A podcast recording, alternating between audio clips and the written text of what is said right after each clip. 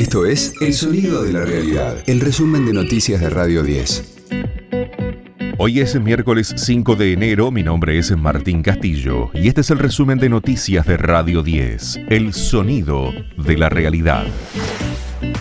El coronavirus marcó otro récord de contagios en el país. En las últimas 24 horas se reportaron 81.210 nuevos casos, la cifra más alta desde que comenzó la pandemia, con una positividad superior al 52%. En cambio, las muertes siguen bajas, al igual que la ocupación de las unidades de terapia intensiva. El ministro de Salud bonaerense, Nicolás Kreplak, advirtió por un aumento de casos con la variante Omicron. Tenemos transmisión comunitaria de Omicron mayoritaria, no solo, no solo comunitaria, sino que la mayor parte de los casos son de Omicron en la provincia de Buenos Aires, como ya se venía viendo en Córdoba, en la ciudad de Buenos Aires y en muchas o casi todas las provincias del país. Por suerte, como no, tiene internación, no, tenemos por el momento un aumento de, de, las internaciones y los fallecimientos, con el esquema de vacunación que estamos teniendo, con dos dosis y con tres dosis en la población de riesgo, tenemos la cobertura que estamos buscando para esta enfermedad. Lo que tenemos que hacer entonces es seguir dando primeras dosis tenemos 87%, segunda dosis tenemos más del 75% de la población en la provincia y terceras dosis hemos superado el 13%. El gobierno explicará por primera vez algunos de los detalles de la negociación con el Fondo Monetario Internacional. Lo hará Martín Guzmán en una reunión con gobernadores desde las 17 horas en el Salón del Bicentenario.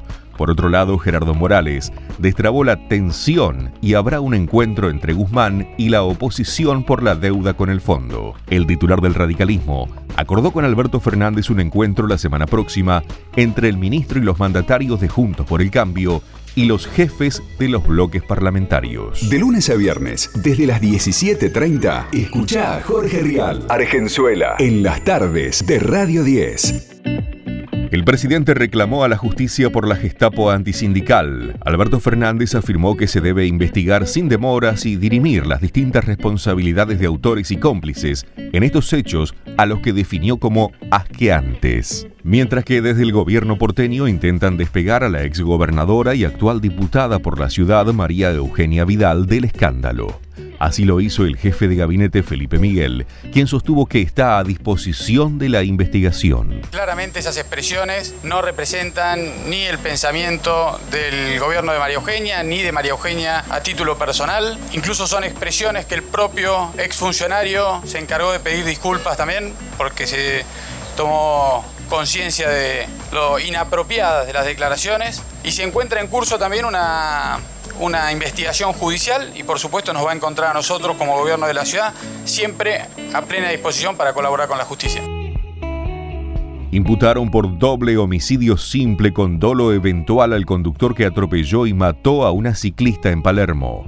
Hoy la fiscal del caso pedirá la prisión preventiva de José Carlos Olaya González. Mientras tanto, quedaron en libertad los tres imputados por encubrimiento. Radio 10, el sonido de la realidad. La justicia estadounidense desestimó la demanda por la foto de un bebé en la tapa del álbum más popular de Nirvana. Se trata del joven Spencer Elden, cuyo cuerpo desnudo quedó inmortalizado en la portada de Nevermind.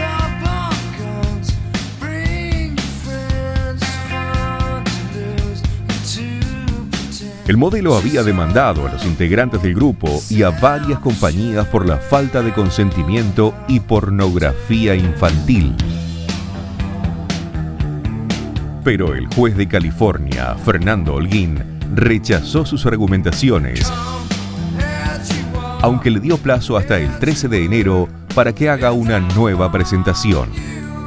Entre los demandados estaban Dave Grohl, Chris Novoselic, Courtney Love, la viuda de Kurt Cobain y el fotógrafo Kurt Weidel, quien retrató al bebé bajo el agua, intentando alcanzar un billete de un dólar.